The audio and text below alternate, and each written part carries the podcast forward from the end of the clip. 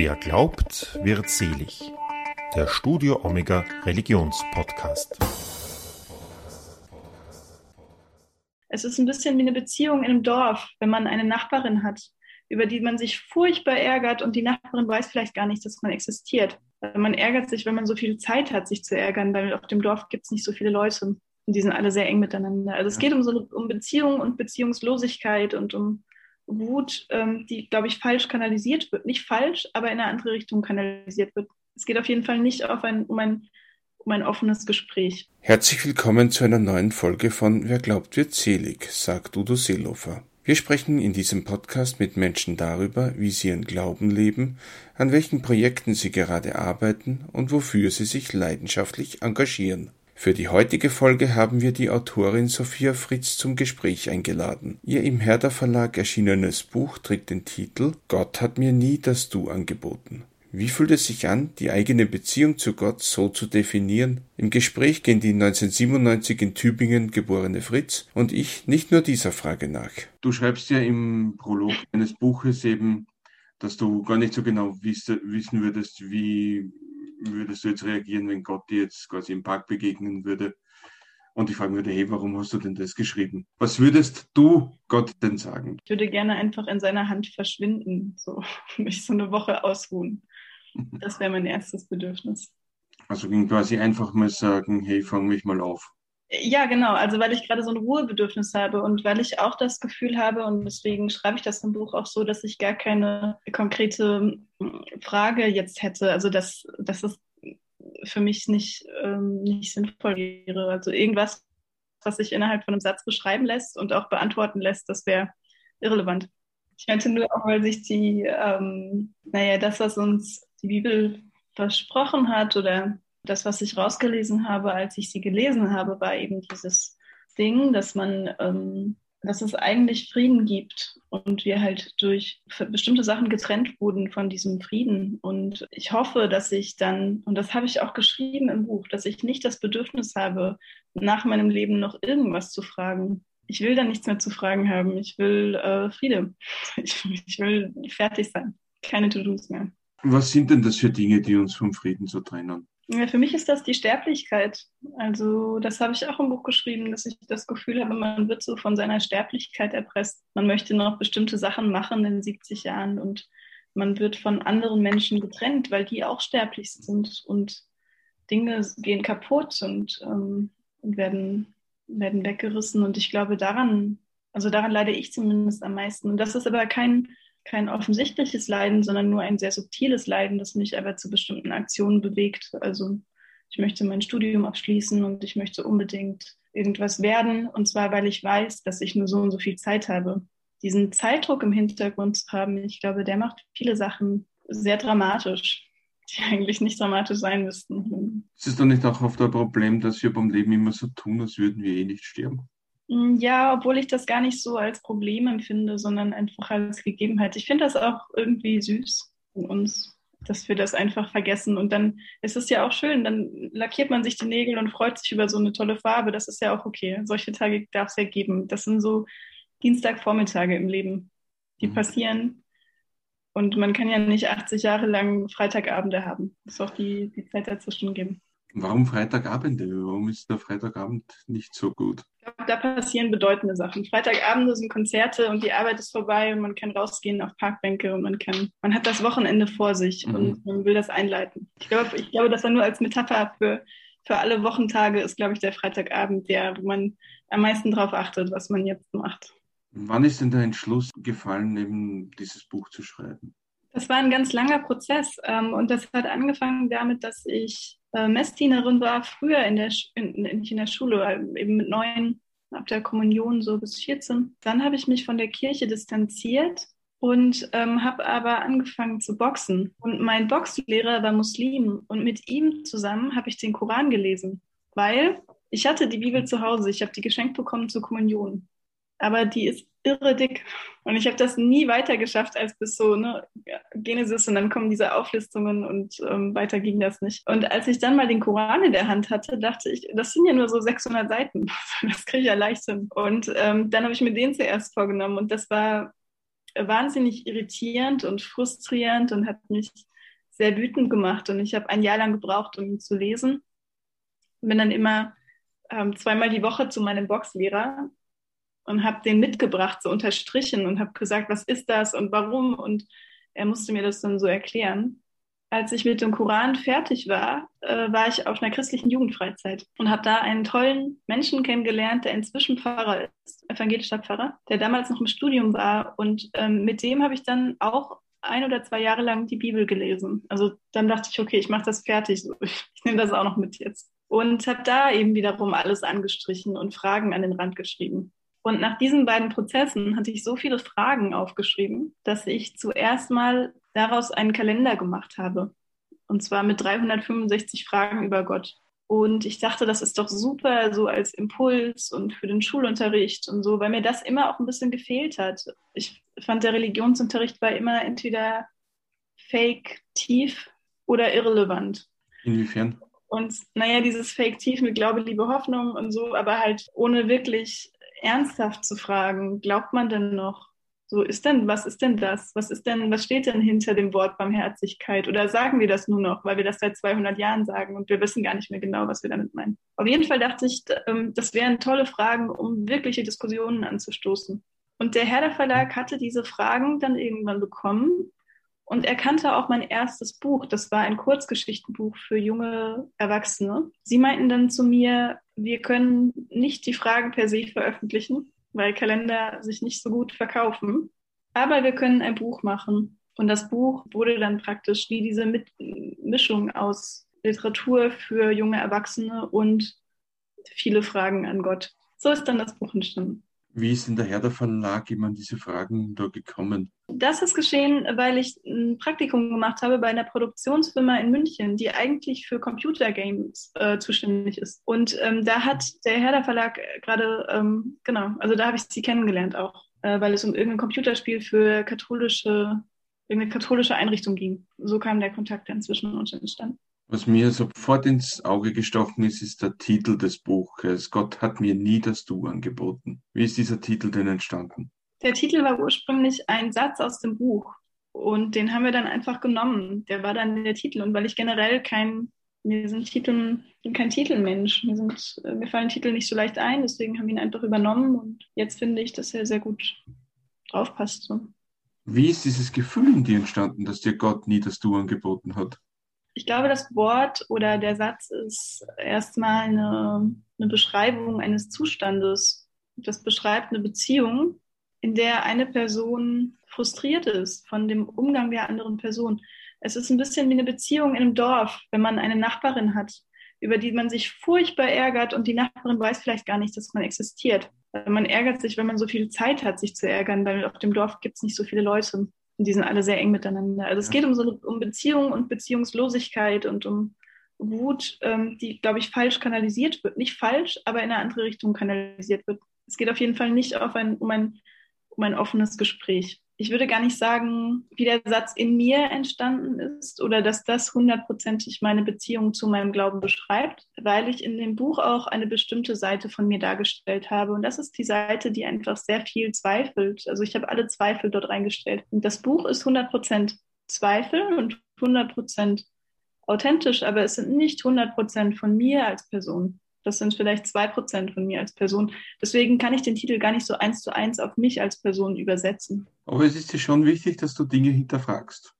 Und auch Gott wahrscheinlich, oder? Ja, sonst hätte ich ja das Buch nicht geschrieben. Und mir ist das wichtig, ähm, weil ich solche Bücher gerne lese. Das war auch eine taktische Entscheidung, weil ich dieses Buch, Buch nur so schreiben, wenn ich mich in zehn Jahren nicht dafür schämen möchte. Und das liegt daran, dass ich nicht Theologie studiert habe. Es gibt 100 Millionen Menschen, die sich besser mit Religion auskennen als ich und mit Christentum auskennen als ich. Und ähm, das Einzige, was ich machen konnte, war ein äh, sehr offenes und schonungsloses Porträt von einer damals, ich glaube, 20-Jährigen zu machen, die sich jetzt gerade zu dem Zeitpunkt ihres Lebens mit ihrem Glauben auseinandersetzt, in der Hoffnung, dass andere junge Menschen sich ähm, wiederfinden und vielleicht selbst und auch selbstwirksam über ihren eigenen Glauben nachdenken können. Hätte ich angefangen zu, zu sagen, was Gott genau ist, dann hätte ich mich, glaube ich, spätestens so drei Jahre später dafür geschämt, weil ich nicht, also so geistlich nicht auf dem Stand war, Aussagen zu treffen, die in so einem Buch immer haften bleiben. Die wird man ja nicht mehr los. Ist das auch ein Grund dafür, dass du im Gott auch so an einer Stelle so eine Art iCloud-Mediathek beschreibst? Ja, das ist, ich weiß noch, dass ich ein Buch, mir ist das wichtig, über Sachen zu schreiben, die ich noch nicht gelesen habe, die auf irgendeine Art originell sind und die vielleicht zum Denken anregen und dass man vielleicht überlegt, ist das bei mir auch so? Oder ist das auf gar keinen Fall eine iCloud und warum nicht? Und ich wollte vor allem die Sprache einbinden, die ich auch im Alltag benutze. Und das war mir ein persönliches Anliegen, weil ich äh, da das Gefühl habe, dass die Kirche zumindest mich verloren hat, weil ich mich in ihrer Sprache nicht wiederfinden kann. Und das Gefühl habe, ich benutze im kirchlichen Umfeld eine ganz andere Sprache, die überhaupt nichts mit meiner Realität zu tun hat. Und dadurch ist Gott auch nicht realitätsnah. Und vielleicht reden wir auch gar nicht über dasselbe, wenn wir über Gott reden. Ich wollte in dem Buch rausfinden, wie viel von meinem Glauben bleibt denn noch übrig, wenn ich meine Sprache verwende. Wie könnte denn da ein Update ausschauen? Also so, dass die Kirche dich wiederfindet und du zur Kirche findest. Was müsste da passieren? Das wird nicht mehr passieren. Also ähm, das habe ich letztes Jahr, nee, vorletztes Jahr, hatte ich eine größere Lesetour durch relativ viele Kirchen und Gemeinden und habe das Buch vorgestellt.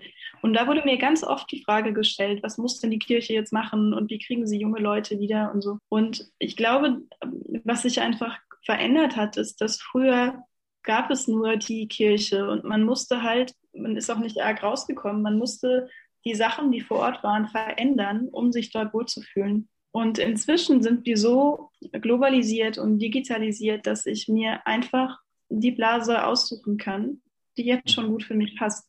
Und ich muss nicht mehr vorhandene Blasen ver verändern, damit ich reinpasse. Also das ist zumindest mein Weg, dass ich andere, mir andere Orte suche, an denen ich mich jetzt schon sicher und gewertschätzt und gechallenged fühle, anstatt die Kirche umzuändern. Das ist für mich ein Kampf, den ich nicht führen möchte und auch nicht führen, führen werde. Man müsste die Kirche wahrscheinlich aus, also sofern man überhaupt die Kirche sagen kann, einmal von sich aus wahrscheinlich begreifen, dass sie etwas ändern müsste, um wieder eine attraktive Blase zu werden, oder? Ja, oder nicht. Also ich finde auch, vielleicht ist dieses Anspruchsdenken auch nicht mehr zeitgemäß. Warum ist denn die Kirche? Es gibt ja viele Leute, die in der Kirche noch Heimat finden und vor allem ältere Menschen wahrscheinlich, die tendenziell noch mehr in der Kirche Heimat finden oder dort verwurzelt sind. Und warum reicht das denn nicht? Also warum ist das denn nicht genug? Warum muss man denn jetzt noch die Jungen bekommen? Das ist doch okay. Also jeder Yoga-Verein ist, ist auch zufrieden so. Die wollen nicht noch den Currywurstbesitzer. Die sind mit den Yoga-Leuten zufrieden. Und äh, vielleicht ist das auch so ein altes Anspruchsdenken, von dem die Kirche wieder Abschied, Wiedersterblichkeit. Die Kirche einfach sagt, die Zeit ist vorbei, ist auch okay. Mhm. Wir, wir werden kleinzelliger. Ein Satz, den du geschrieben hast, ist besonders auch bei mir hängen geblieben. Da hast du geschrieben, du wünschst dir einen Adblocker für deine Gedanken. Wie ja. würde der aussehen und was würde er blocken? Ähm, ist wahrscheinlich wieder Frieden im Kopf, ne? Weniger Gedankenspiralen generell dass es vielleicht auch ein bisschen weniger Ablenkung gibt von den eigenen Gedanken, oder? Genau, genau, weniger Ablenkung, äh, weniger Impulse. Ich habe in der, in der Zeit vor kurzem einen Artikel darüber geschrieben, dass in der Kirche ja auch ganz oft Impulse gesetzt werden und neue Denkansätze gegeben werden. Und ich aber oft das Gefühl habe, es gibt schon genug Impulse.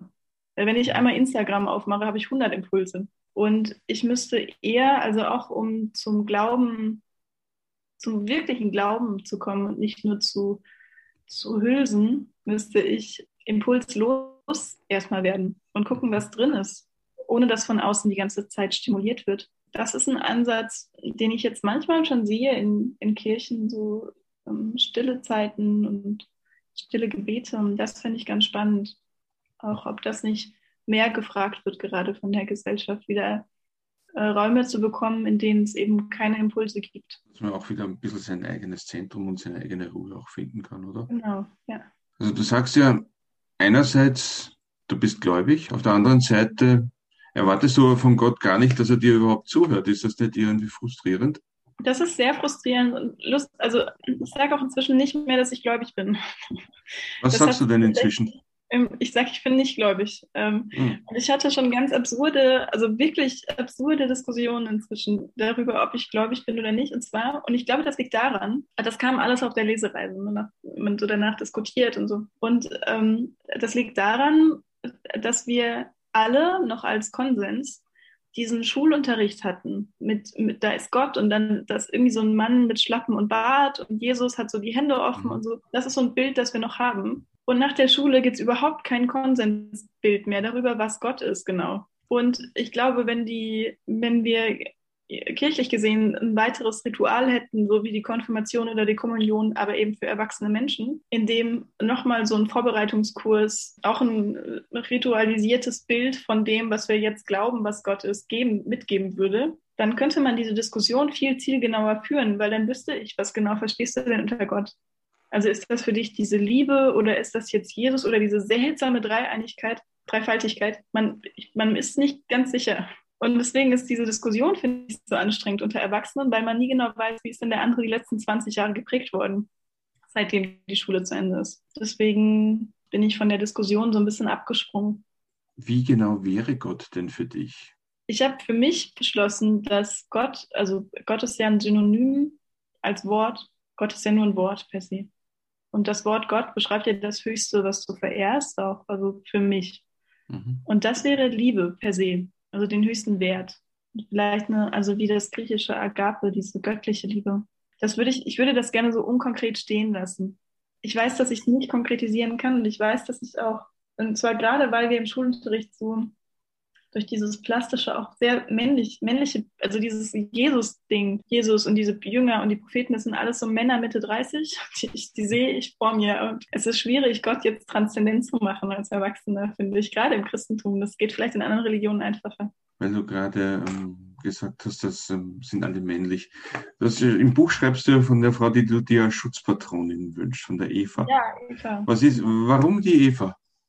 Eva finde ich toll. Ähm, ich mag sie sehr gern. Ich mag generell vor allem das Alte Testament unglaublich gerne. Ähm, da mhm. sind tolle Figuren drin. Auch Gott finde ich super im Alten Testament. Er ist irgendwie so fehlbar ne? und er läuft rum und ist auch sich nicht ganz sicher, was er macht. Und das finde ich irgendwie spannend. Ich habe das ja auch im, im Kapitel mit dem siebten Tag. Das fand ich total faszinierend, als ich das das erste Mal gelesen hatte. Also das erste Mal aufmerksam gelesen habe. Und drin steht, dass eben er hat sechs Tage das so aufgebaut und hingewurstelt und dann am siebten Tag hat er sich ausgeruht und dann dachte mhm. ich, krass, ich hätte das nicht aufgeschrieben. Warum haben Leute das übertragen? Warum überträgt man das Nichtstun? Warum sagen sie nicht einfach, er hat jetzt sechs Tage gearbeitet? Punkt. Dass dieses Nichtstun mit aufgenommen wird, ist für mich so, so deutlich. Das, genau, da verdeutlicht diese, diese Stimmung im ganzen Alten Testament. Und bei Eva ist das ähnlich, dass sie mh, diesen Fehler macht, Fehler macht oder nicht Fehler macht. Auf jeden Fall macht sie was Bedeutendes und ist danach einfach aus dem Paradies verbannt. Und das ist so tragisch und schön und unbedarft auch. Ich finde es eine, eine schöne Figur. Zeigt auch ein bisschen den Verlust der Unschuld, oder? Das ja, wobei die, der Verlust der Unschuld wurde ja noch nie vorgelebt bei Eva. Also sie kann es ja auch nicht wirklich relativieren. Äh, ist sehr abstrakt eigentlich. Es tut mir auch ein bisschen leid für sie. So, da sagt jemand jetzt halt, du hast Unschuld verloren. Aber was soll das heißen, wenn du eins schwierig zu treffen also, tut mir ein bisschen leid. Und ich meine, sie ja der, also zumindest in der Bibel, in der Geschichte, so wie die da steht, dass die einzige Frau ist oder die einzige von zwei Menschen, die gerade existiert. Und da ist Unschuld einfach ein sehr abstrakter Begriff. Ich glaube nicht, dass man da wissen kann, was genau das heißt. Und deswegen auch, was bedeutet Strafe, wenn du sie noch nie erlebt hast und wenn du niemanden kennst, der jemals Strafe erfahren hat. Das ist wie wenn ich sage, wenn du das machst, dann erfährst du Viva Vu und du bist, du bist dir nicht sicher, was Viva Vu sein wird. Ne? Also sind Eva und Adam ja auch eigentlich total unfair behandelt worden, oder? Ich finde schon. Ich, ich habe Mitgefühl mit ihnen. Ich habe auch Mitgefühl mit, ach, ich finde das süß. Ich mag das Alte Testament gerne. Ich habe das natürlich, ich sage das extra provokant. Ich habe das so gelesen, wie das kein Religionskritiker lesen würde.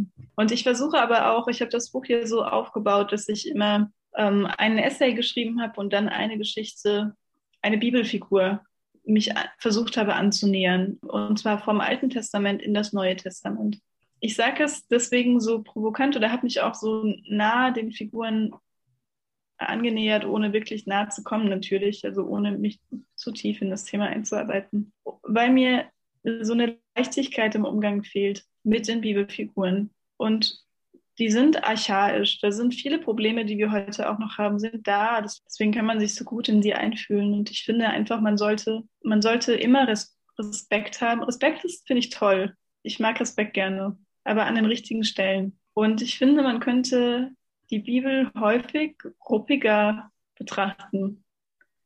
Inwiefern?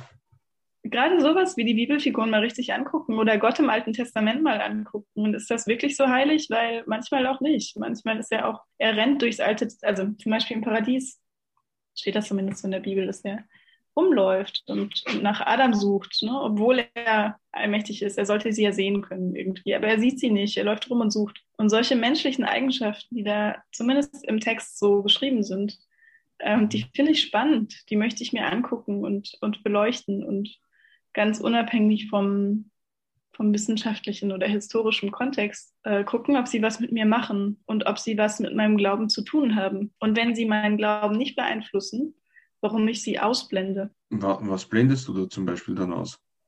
Genau, also ich glaube, also ich, nee, das ist mein Problem, ist, dass auf den Postkarten ähm, immer nur Glaube, Liebe, Hoffnung draufsteht und Jesus ist bei dir und da werden immer diese Zitate rausgenommen, die besonders viel Sinn ergeben und besonders viel Trost machen, aber äh, du schreibst diese Massenvergewaltigung nicht auf Postkarten und das stört mich an der Bibel, dass sie sich so nicht, dass sie sich für meine Verhältnisse nicht genug damit auseinandersetzen, was da drin steht. Und deswegen war auch der Religionsunterricht für mich unauthentisch. Mhm. Weil die, die, die Stellen im Neuen Testament und die Briefe von Paulus, die kenne ich.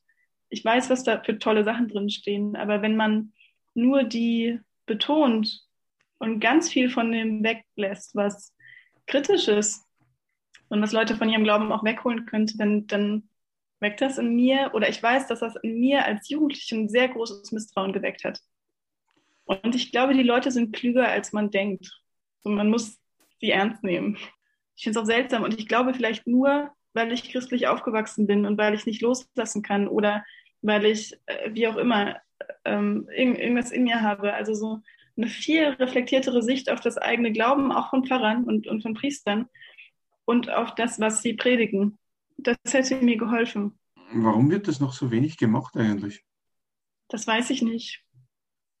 Keine Ahnung. Also zumindest von manchen wenig gemacht. Andere sind ja da vielleicht bessere Beispiele dafür. Ja, und es gibt auch tolle, ich sage das nicht, es gibt ganz tolle Pfarrer und Pfarrerinnen. Also wunderbare mhm. Kirchengemeinden und ganz engagierte Menschen. Da, darum geht es mir nicht. Also die gibt es ähm, auf jeden Fall. Was würdest du den jungen Menschen eben mit auf den Weg geben, die in einer ähnlichen Lage sind wie du, was den Glauben angeht? Ich möchte niemandem was auf den Weg mitgeben. Aber ich kann sagen, wie ich das gemacht habe. Also ich kann immer nur möglichst ehrlich mit meinem Prozess umgehen. Und dann kann jeder sich das mitnehmen, was er möchte und den Rest einfach bei mir lassen. Mir hat es sehr geholfen, mich ehrlich zu befragen und ehrlich zu mir zu sein. Nein, mir hat es auch geholfen, Stille zu schaffen, also in Stille zu gehen, sehr viel in Stille zu gehen, aber erst nach dem Buch. Das hat mit dem Buch an sich überhaupt nichts zu tun ähm, in Stille zu gehen. Und auch, und das liegt daran, dass ich sehr gerne in Mustern denke, aber auch anzuerkennen, dass es Dinge gibt, die sich nicht versprachlichen lassen und die trotzdem wirken und wahr sein können für mich, die ich aber nicht ausdrücken kann, auch nicht in Sprache und die ich auch gar nicht versuchen möchte, in Sprache auszudrücken, die aber trotzdem Teil meines Seins sind. Und das anzuerkennen auch. Und das lernen wir leider nicht. Also dafür gibt es in der Schule keinen Platz, in jeglicher Bildung eigentlich gerade keinen Platz, weil immer nur es um diese Impulse von außen geht und von richtig oder falsch und was ist im Konsens war und ähm, ein Gefühl für das Selbst zu bekommen und für die Sachen, die einem Hoffnung geben und für die Werte, die man vertritt, ohne dass man irgendjemanden damit beeindrucken möchte. Das war, glaube ich, für mich wichtig bis jetzt. Inwiefern hat dich da das Schreiben des Buches da auch weitergebracht? Gar nicht. Ich habe das Buch in, in 16 Wochen geschrieben. Es waren so drei, vier Monate. Und ich habe nur geschrieben. Und ich möchte das Schreiben auch nicht romantisieren. Schreiben ist für mich Arbeit. Schreiben ist so wie ich stehe Montag auf, ich habe keine Lust zu schreiben, aber ich muss, ich muss es tun. Andere Leute machen andere Sachen. Und Schreiben ist meistens kein Prozess, der sich mystifizieren lässt. Ich glaube, es gibt vielleicht, wenn ich Glück habe, gibt es am Tag eine halbe Stunde, dreimal in der Woche eine halbe Stunde, in der ich richtig merke, das ist gerade gut und das fließt und das hilft mir in meinem Prozess. Und die restlichen 40 Stunden sind Arbeit. Die sind Schreiben, ohne dass irgendwas bezaubernd anfühlt. Trotzdem gut und sinnvoll. Du hast mir gerade vorhin im Vorgespräch gesagt, dein nächstes Buch spielt in Wien. Ja. Was kannst du denn schon darüber verraten? Es wird mein erster Roman. Es wird das erste Buch, das wirklich am Stück eine Geschichte erzählt. Es erzählt eine Silvesternacht in Wien von einer jungen Freundesgruppe, die vorhat, das Jahr loszulassen. Und sie schreiben dafür alles, was schlecht gelaufen ist, auf Steine und möchten die vor Mitternacht in die Donau schmeißen, um mit einem Neustart ins neue Jahr zu kommen. Und das klappt natürlich nicht. Sie werden nichts vom alten Jahr los und es wird alles viel, viel schlimmer und, und größer und aufregender. Und das ist mein neues Buch. Es wird am 1.9. im Kanon Verlag erscheinen. Der macht die Erstauflage. Wie wird es heißen? Steine schmeißen. Steine schmeißen. Genau. Okay. Bin ich schon sehr gespannt darauf. Liebe Sophia, vielen lieben Dank für das Gespräch. Vielen Dank dir. Das war die aktuelle Folge von Wer glaubt, wird selig, der Studio Omega Religionspodcast. Wenn Ihnen diese Folge gefallen hat, dann empfehlen Sie uns weiter und erzählen Ihren Freunden und Ihrer Familie von uns. Das Buch von Sophia Fritz, Gott hat mir nie das Du angeboten, erschien 2019 im Herder Verlag. Das war's auch schon für heute. Auf Wiederhören und bis zum nächsten Mal, sagt Udo Seelofer.